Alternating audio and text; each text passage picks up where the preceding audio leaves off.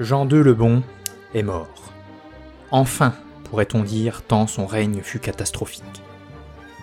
Fort heureusement, son fils, Charles, n'est pas fait du même bois.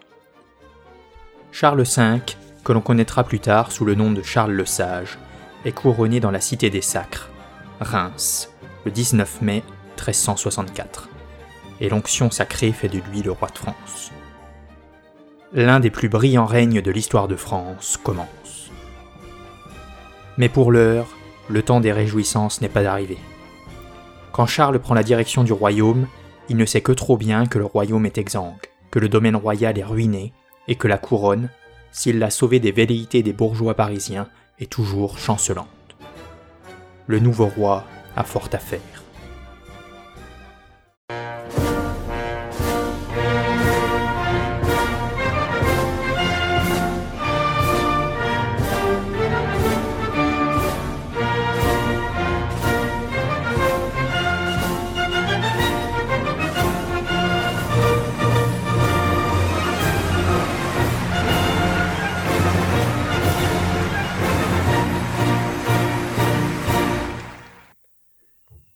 Conquête de l'histoire. Bataille de Cocherel et Grande Compagnie.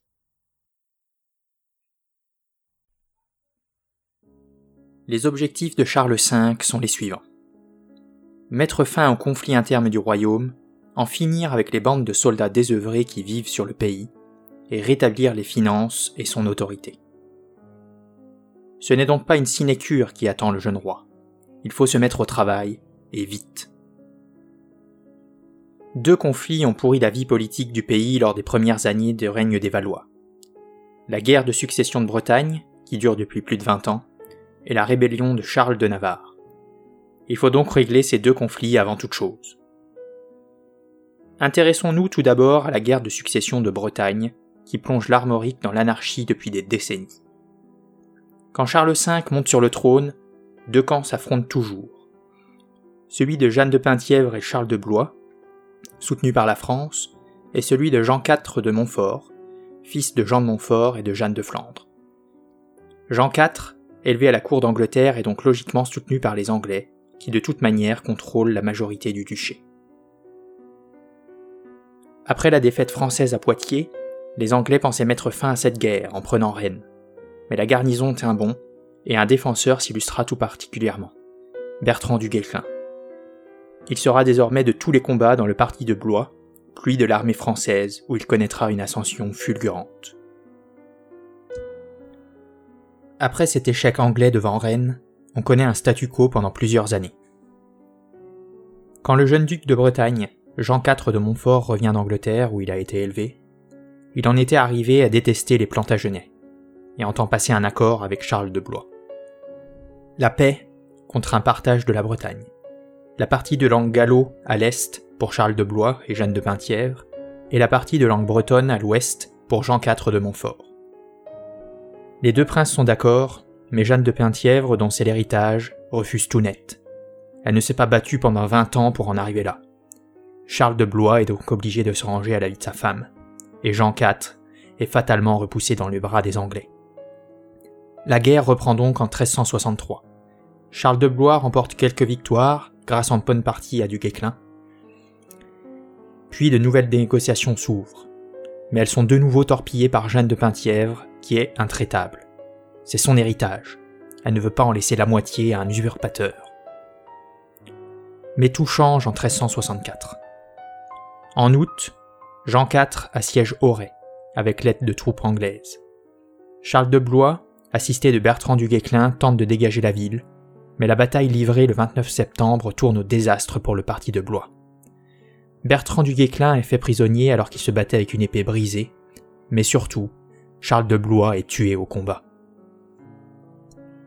Effondrée, Jeanne de Penthièvre sait que tout est perdu. Après 23 ans de combat, elle voit la succession de son grand-père lui échapper définitivement. Le tout juste couronné roi de France intervient et un traité est signé à Guérande en 1365. Ce traité scelle la victoire du parti de Montfort. Jean IV est reconnu comme duc de Bretagne par le roi de France à qui il prête hommage. le roi de France apparaît comme perdant dans l'histoire. En effet, le nouveau duc de Bretagne est le candidat soutenu par les Anglais. Mais en réalité, Charles V a finement manœuvré. La Bretagne devra toujours un hommage au roi de France et reste donc dans le royaume, mais surtout, en acceptant le traité de Guérande, il écarte un peu plus les autres prétendants à la couronne de France. Il y est en effet stipulé que l'héritier mâle, quel que soit le degré de parenté, l'emporte sur toute héritière. Ceci consolide donc l'introduction de la primauté masculine dans le droit successoral du royaume de France, reléguant encore un peu plus au rang de fantasme les prétentions des Plantagenets sur la couronne des fleurs de lys. Une autre affaire allait permettre à Charles V de réaffirmer la puissance de la couronne dans le royaume, l'héritage du duché de Bourgogne. Il faut pour cela remonter un petit peu en arrière. Les ducs de Bourgogne viennent tous d'une dynastie qui remonte jusqu'à l'un des fils de Robert le Pieux. Ce sont donc des Capétiens qui ont joué un rôle prépondérant au conseil du roi pendant des siècles. La mort sans héritier du jeune duc, le 23 novembre 1361, laisse planer une menace. Voir le duché de Bourgogne basculer sous l'influence de l'Empire, comme c'est déjà le cas du comté de Bourgogne. Le dernier duc, Philippe de Rouvre, en plus du duché avait en sa possession le comté de Bourgogne, la Franche-Comté et l'Artois hérité de sa mère. C'est donc un héritage remarquable. Il faut ajouter à cela la situation de la jeune veuve du duc. Marguerite, fille unique et héritière du comte de Flandre. Cela faisait longtemps qu'on n'avait pas vu un aussi beau parti à marier. Les choses se réglèrent donc en deux temps. Dans un premier temps, Jean II le Bon met la main sur la Bourgogne ducale, puisqu'il était le plus proche parent du défunt duc, et unissait ainsi le duché de Bourgogne au domaine royal. En revanche, le roi n'était pas le plus proche parent en ce qui concernait la Bourgogne comtale et l'Artois. Il ne pouvait donc pas s'en saisir, au risque de déclencher un conflit. On offrit donc la Bourgogne comtale et l'Artois à Marguerite de France, grand-mère de la jeune Marguerite de Flandre. En plus de l'héritage flamand, la jeune femme apportait donc avec elle la Bourgogne comtale et l'Artois. Depuis Aliénor d'Aquitaine, aucune femme n'avait eu une dot aussi intéressante. C'est peu dire qu'elle attisait les convoitises. C'est le troisième fils de Jean, Philippe le Hardy. Rappelez-vous, celui qui s'est battu jusqu'au dernier moment aux côtés de son père à Poitiers, qu'on choisit comme futur duc de Bourgogne. L'accord fut tout d'abord tenu secret pour ne pas se mettre à dos les Bourguignons, pour qui la neutralité de leur duc est essentielle.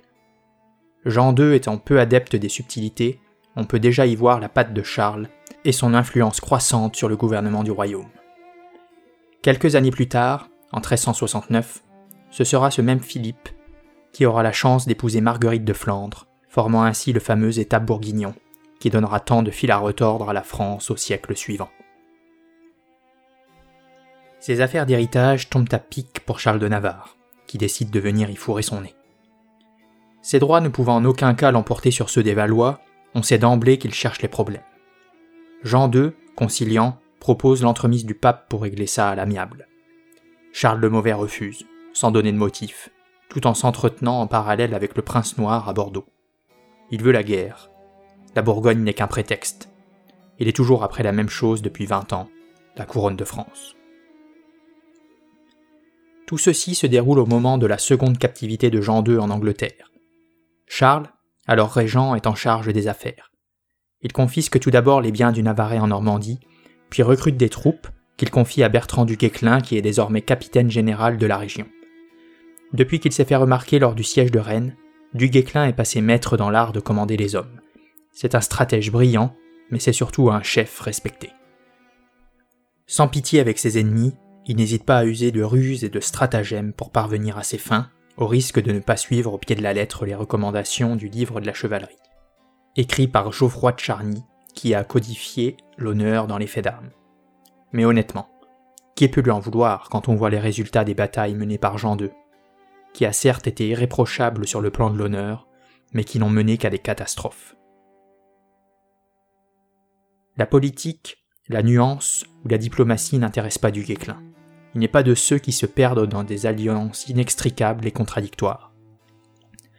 Aidé dans son ascension par les hommes du roi, il se retrouve tout naturellement du côté du dauphin Charles, et n'a qu'une idée en tête battre les Anglais, les Navarrais et les Montfort, et pour cela, il est prêt à se battre aux côtés de n'importe qui. Ce n'est pas pour autant un mercenaire, prêt à servir quiconque le paie.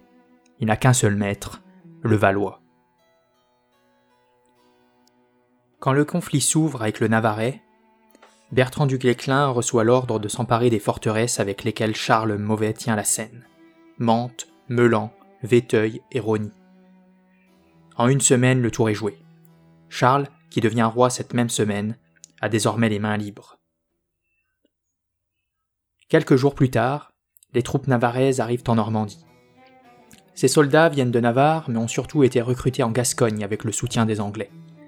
À leur tête se trouve d'ailleurs Jean de Grailly, captal de Butch, seigneur gascon et, vassal fidèle des Plantagenets. Difficile de ne pas y voir là la main du roi d'Angleterre, qui bien qu'ayant signé la paix avec la France, profite de la guerre franco-navarraise pour tenter de déstabiliser son ennemi de toujours. L'armée qui se présente en Normandie ressemble donc à s'y méprendre à celle affrontée quelques années auparavant à Poitiers. Début mai, les troupes de Jean de Grailly font jonction avec les troupes normandes de Charles le Mauvais, qui est resté lui à Pamploune, la capitale navarraise. Il manque cependant bien des noms à l'appel parmi les Normands. Et des volte-face du roi de Navarre avaient fini par lasser les barons normands, et pour constituer son armée, le Navarrais avait recruté des soldats habituellement affectés à la garde des châteaux, voire même d'anciens mercenaires et routiers. Le captal de Butch se retrouve donc à la tête d'une troupe bien hétéroclite, malgré tout forte de 6000 hommes qu'il rassemble à Évreux. Du Guesclin, également dans la vallée de la Seine, est occupé à assiéger Rolleboise, où sont réfugiés le routier Jean Jouel et sa compagnie de mercenaires. Jouel n'est pas impliqué dans le conflit franco-navarrais mais il se fait un devoir de s'opposer en permanence au roi de France. Sitôt le siège levé, il rejoint donc Jean de Grailly à Évreux et lui offre ses services. Pendant ce temps-là, Du Guesclin rassemble ses forces. Il est rejoint par Mouton de Blainville, qui vient de prendre les villes de Gournay, Neuchâtel et Longueville. Jean de Vienne, franc-comtois futur amiral de France, et Amagneux de Pommier, le Gascon, viennent également se joindre à l'armée du roi de France. Un dernier personnage haut en couleur, c'est le moins qu'on puisse dire, vient se joindre à l'armée de Duquesclin. Il s'agit d'Arnaud de Servol, surnommé l'archiprêtre. Ce clerc du Périgord qui avait délaissé la prêtrise afin de se battre pour quiconque le payait. Les troupes navaraises sont situées sur les hauteurs d'une colline et adossées à un petit bois avec à l'est la vallée de l'Eure. Jean de Grailly fait mettre pied à terre à tous ses hommes puis divise son armée en trois batailles d'environ 500 hommes d'armes. La première bataille est confiée à Jean Jouel et se compose essentiellement d'Anglais. Celle du centre est dirigée par le Captal, avec des Gascons et des Normands, tandis que la dernière est dirigée par Sancho Lopez et est composée surtout de Navarrais. Au total, les Anglo-Navarrais comptent environ 4000 soldats. En face, l'armée française, forte d'environ 2000 hommes, arrive par la rive droite de l'Eure et s'avance jusqu'en face de Cocherel, sous les yeux des forces navarraises. Du Guesclin est choisi pour diriger les forces françaises. C'est la première fois qu'il a la responsabilité d'une armée si considérable et qu'il va diriger une bataille rangée. Son armée est elle aussi divisée en trois batailles, et il possède de plus une arrière-garde. La première bataille, au centre, est dirigée par du Guesclin et est constituée de Bretons. La seconde, dirigée par le comte d'Auxerre, est composée de Français. Et la troisième, composée de Bourguignons, est sous le commandement de Louis de Chalon. Enfin, l'arrière-garde est constituée de Gascons.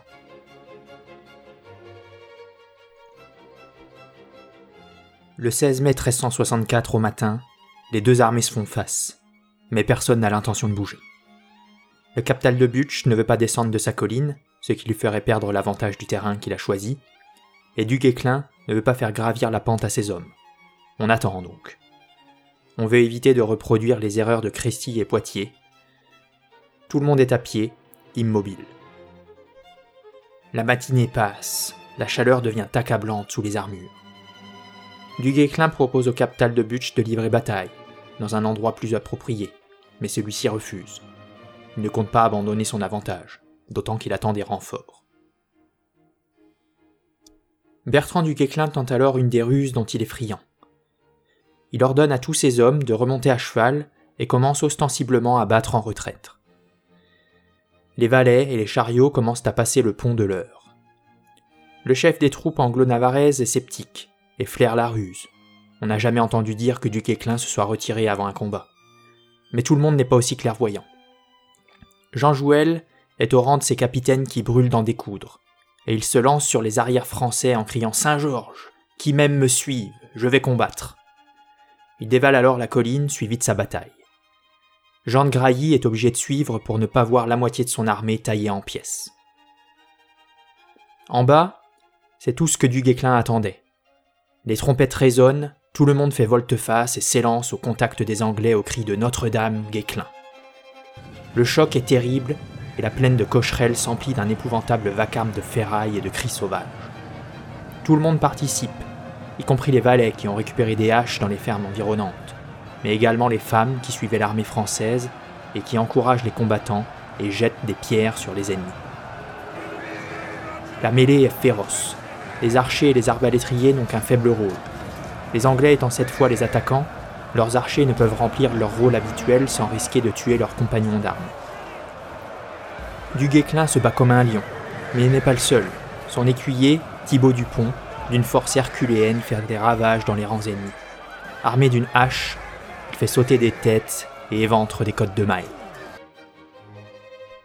Le combat est indécis pendant un long moment, jusqu'à ce que surgissent derrière l'armée du capital 200 hommes d'armes bretons dirigés par Eustache de la Houssaye. Leur arrivée sème la panique chez les Anglo-Navarrais, et à partir de là, c'est la débandade. Seul Jean de Grailly résiste un peu de temps avec un dernier carré de fidèles, mais ses efforts sont vains, et il finira capturé, au même titre que beaucoup des capitaines de son armée. La victoire de Du Guesclin est écrasante, et c'est là son premier exploit de grande envergure. À peine une cinquantaine de morts dans l'armée française, tandis qu'en face, ce sont plus de 800 soldats qui ont perdu la vie. Quelques jours après cette victoire éclatante, Charles V est sacré à Reims, et quand il fait son retour à Paris en compagnie de sa femme, Jeanne de Bourbon, il se met directement au travail.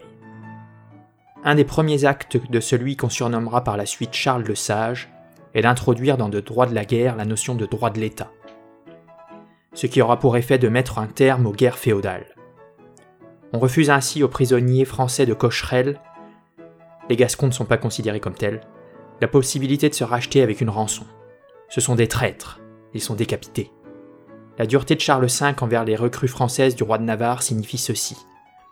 La guerre privée est peut-être un droit pour le chevalier, mais il n'y a pas de guerre privée contre le souverain. C'en est fini du parti de Navarre. Dans sa lutte contre la couronne des Valois, Charles le Mauvais a fini de perdre. Ce dernier n'en reste cependant pas moins un puissant seigneur normand. Et si du Guesclin parvient à prendre quelques places fortes supplémentaires après sa victoire de Cocherel, avant la fin de l'année, les Navarrais avaient presque tout récupéré. Charles V négocia donc avec son cousin, par l'intermédiaire du pape, et un traité est signé en mars 1365. En tout et pour tout, le Navarrais ne perd que le comté de Longueville, dont le roi de France fait don à Bertrand du Guesclin, et les villes de Mantes et Melan. Ces deux forteresses stratégiques font office de verrou sur la Seine et leur transfert au roi de France libérait pour longtemps la capitale. Pendant que le traité franco-navarrais est signé, l'affaire bretonne prend fin quasiment au même moment. Charles V a enfin les mains libres. En quelques mois, le nouveau roi de France a réussi ce que son père n'a pas pu faire pendant la totalité de son règne. Maintenant que les grands barons du royaume sont rentrés dans le rang, Charles doit désormais s'atteler à rétablir l'ordre en France.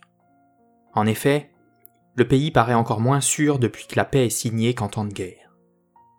À travers le pays, les compagnies, qui sont désormais sans emploi, se montrent redoutables. Le mot compagnie, au sens de réunion de gens armés, apparaît vers l'an 1100. À noter que le mot de compagnie a un sens néfaste au Moyen Âge. L'expression grande compagnie devait résonner à l'époque comme un équivalent d'innombrables soldats du mal. Et on imagine bien la peur qu'il devait inspirer à la population quand on lit ce qui se disait sur leur compte à l'époque.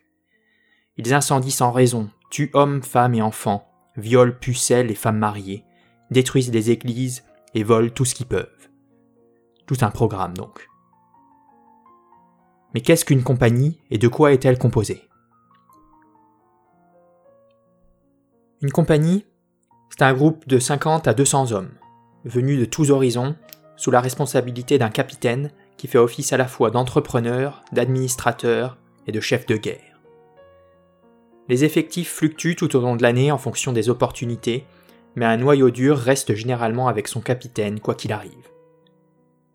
Beaucoup viennent de l'ancienne noblesse, chevalier banneret, écuyer ou encore clerc dévoyé, comme Arnaud de Servol, connu sous le nom de l'archiprêtre. Ils ont la guerre pour métier, se vendent au plus offrant, et plutôt qu'une victoire définitive, ils espèrent un conflit sans fin, puisqu'un traité suffit à ruiner leurs espoirs de richesse. Tant qu'ils sont payés par les princes qui les emploient, des Anglais surtout, ils lui obéissent.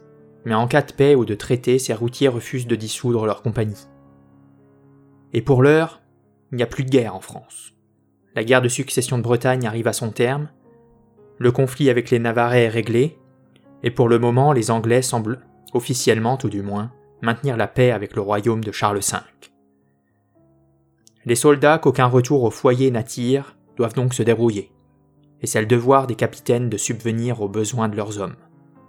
Seulement, maintenant il n'y a plus d'ennemis. C'est donc vers le banditisme que ces compagnies se tournent. On a déjà observé ce phénomène après la bataille de Poitiers, ou bien quand le prince noir, après s'est chevauché dans le Languedoc, interdit aux compagnies de retourner en Guyenne. La première grande vague de destruction causée par ces mercenaires désœuvrés date de 1360. Ces compagnies ont ravagé le Languedoc, l'Auvergne et la Bourgogne. Certaines se rassemblent même en une grande compagnie, formée en Champagne à la fin de l'année 1361. Cette grande compagnie va faire trembler le royaume. Elle descend la vallée de la Saône et du Rhône, puis prend et saccage Pont-Saint-Esprit avant de poser le siège devant Avignon. Le pape, Innocent VI, supplie tous les grands princes d'Europe occidentale de venir à son secours, sans grand succès. Il finit donc par les payer pour qu'ils lèvent le siège. Les coupes jarrets remontent ensuite le Rhône et prennent une petite place forte à Brignais, au sud de Lyon. L'armée royale, avec à sa tête le connétable Jacques de Bourbon, est envoyée sur place pour les déloger. Mais l'envoyé du roi, méprisant vis-à-vis de ses adversaires du jour, se dispense de reconnaître leur position. Au matin du 6 avril 1362, les compagnies attaquent par surprise, et les hommes d'âme français n'ont pas le temps de s'équiper ni d'enfourcher leurs montures. Et oui, il ne s'agissait pas là de rosser quelques manants armés de faux et de bâtons. Les routiers étaient des professionnels de la guerre les prendre de haut pouvait s'avérer fatal. Cette défaite est catastrophique. Le connétable est tué, mais également les comtes de Forez et de Joigny, tandis que le comte de Tancarville est capturé avec mille autres Français. Ce désastre cause l'effroi dans le royaume. Les compagnies vont-elles pousser leur avantage, écraser les restes de l'armée royale, prendre Lyon? Finalement, non. Elles se divisent aussi vite qu'elles se sont réunies. Certains s'engagèrent aux côtés d'Henri de Transtamar, en guerre contre son frère en Castille, mais la plupart continuèrent à écumer les campagnes de France, à la recherche d'argent facile, soit en Bourgogne, soit en Auvergne.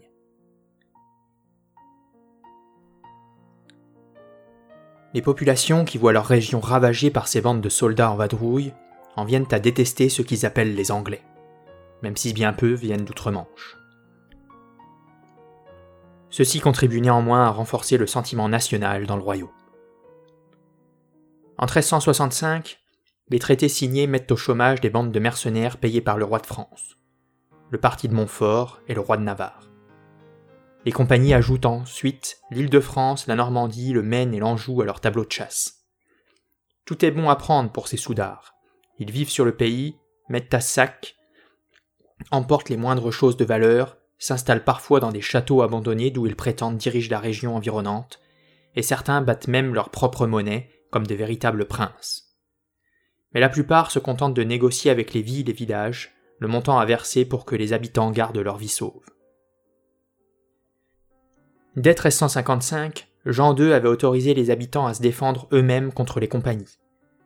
Dix ans plus tard, tout le monde savait qu'il ne pouvait compter que sur lui-même, et des milices, appelées les Tuchins, se forment pour lutter contre les compagnies. Le royaume menace donc de sombrer dans une totale anarchie. À l'avènement de Charles V, les groupes armés pullulent sur tout le territoire de France, et ils confluent vers l'Auvergne, le Forez et le Périgord. Des régions accidentées d'où on pourra difficilement les déloger. Charles doit agir, et vite.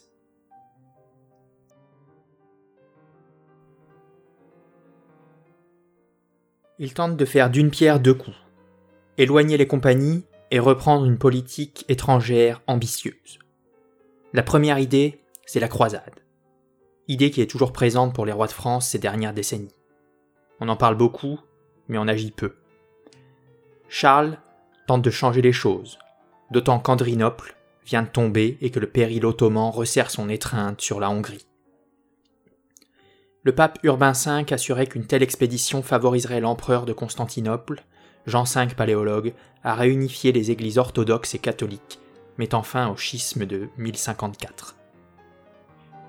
Tout le monde semble d'accord, on proposait même le commandement de cette croisade à l'archiprêtre, curé défroqué plus porté sur l'épée que sur la religion. Tout le monde était d'accord donc, sauf les routiers des compagnies, qu'une telle aventure, lointaine et sans garantie de succès, n'attirait guère. L'archiprêtre, au lieu d'emmener ses hommes se battre contre les infidèles, ravagea la Lorraine puis l'Alsace, qui étaient des terres du Saint-Empire, avant finalement, à force de vouloir jouer sur tous les tableaux, de se faire assassiner par ses propres lieutenants en 1366. Retour à la case départ donc. La seconde option, que Charles V met sur pied, c'est d'envoyer toutes celles soldatesques en Espagne, en Castille plus précisément, pour y détrôner Pierre le Cruel.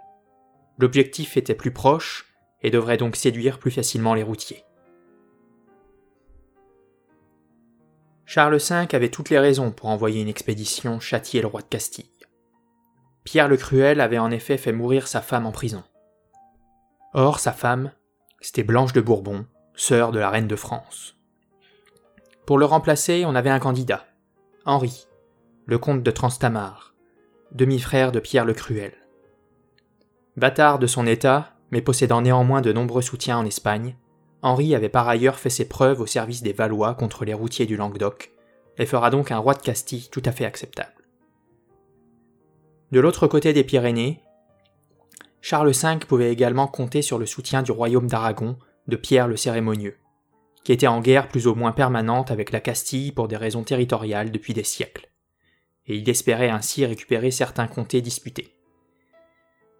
Un autre avantage de remplacer le roi de Castille par une créature du roi de France serait de renverser l'alliance anglo-castillane. En cas de reprise de la guerre avec les Anglais, le roi de France n'avait aucune envie de voir les troupes castillanes traverser les Pyrénées pour renforcer les Plantagenets. Avoir pour allier la Castille et l'Aragon serait donc un plus indéniable. Ces alliés dans la péninsule ibérique permettraient entre autres de tempérer les éventuelles envies de revanche de Charles de Navarre.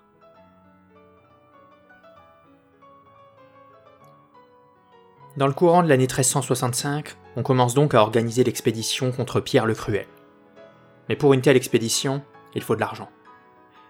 On se tourne donc tout naturellement vers le pape, à qui on fait croire que l'argent levé servira à financer une croisade contre Grenade, le dernier bastion musulman d'Espagne. Or, pour aller jusqu'à Grenade, il faut passer par la Castille. Le pape n'est pas trop regardant sur les détails. Les compagnies menacent toujours Avignon et il veut s'en débarrasser au plus vite. C'est Du Guesclin qui est choisi par Charles V pour commander cette armée, on ne peut plus hétéroclite. Composé des vainqueurs de Cocherel, mais également des troupes présentes du côté anglais à Poitiers, ou encore des routiers navarrais et des vétérans de la guerre de Bretagne. Le pape et l'Aragon s'unissent à la France pour envoyer en Castille des mercenaires excommuniés afin de mettre sur le trône un bâtard. Drôle d'expédition donc. Cette troupe, bien qu'étant une armée royale, n'inspire aucunement la confiance à ceux qui la voient passer. Des villes se mettent en état de siège et les campagnes se vident à l'approche de tous ces coupes jarrets. En janvier 1366, toutes les troupes sont rassemblées en Catalogne. Il ne faudra que deux mois à Duguesclin pour écraser les armées de Pierre le Cruel. Le 5 avril, le Te Deum retentit dans la cathédrale de Burgos. Henri de Transtamar est couronné roi de Castille. Cependant, les réjouissances sont de courte durée. Le 23 septembre, les trois ennemis du roi de France, Pierre le Cruel, Charles de Navarre et le prince noir Sali. Ce dernier lève une armée en Aquitaine. Pierre le Cruel finance la guerre et le roi de Navarre accorde le passage à l'armée. En février 1367, l'armée anglo-gasconne, forte de 10 000 hommes, passe le col de Roncevaux, commandée par le prince de Galles en personne. 4500 franco-castillans se portent au devant de ses ennemis, malgré les résistances de Duguesclin, qui conseille à Henri de Castille d'adopter une tactique de harcèlement et de coup de main face à des Anglais largement supérieurs en nombre. Mais le roi castillan refuse de voir son rival prendre pied en Castille, et veut une bataille unique pour décider du sort de la guerre. C'est le roi, il a le dernier mot. La bataille a lieu le 3 avril 1367 devant Najera, à mi-chemin entre Pamploune et Burgos.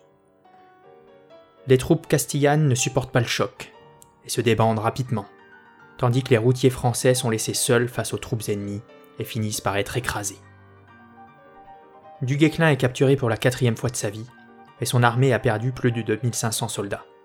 Henri de Transtamar est en fuite et rejoint Montpellier. Finalement, la France n'a pas gagné grand-chose dans cette expédition.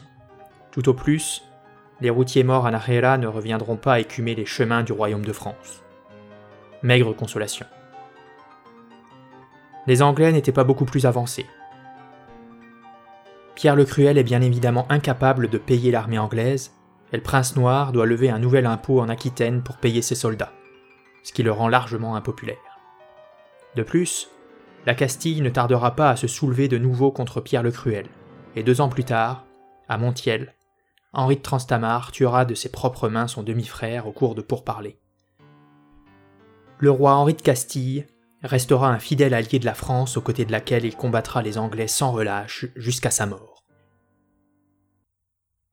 Du libéré après que le roi de France ait payé sa rançon, il retourne rapidement guerroyer en Espagne, où une grande partie des compagnies sont restées.